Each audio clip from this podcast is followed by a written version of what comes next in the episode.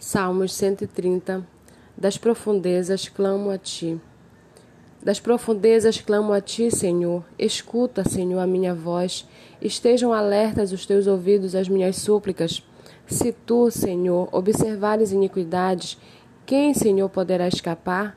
Mas contigo está o perdão, para que sejas temido. Aguardo o Senhor, a minha alma o aguarda, eu espero na Sua palavra. A minha alma anseia pelo Senhor, mais do que os guardas anseiam pelo romper da manhã. Mais do que os guardas pelo romper da manhã. Espere, Israel, no Senhor, pois no Senhor há misericórdia. Nele temos ampla redenção. É Ele quem redime Israel de todas as suas iniquidades.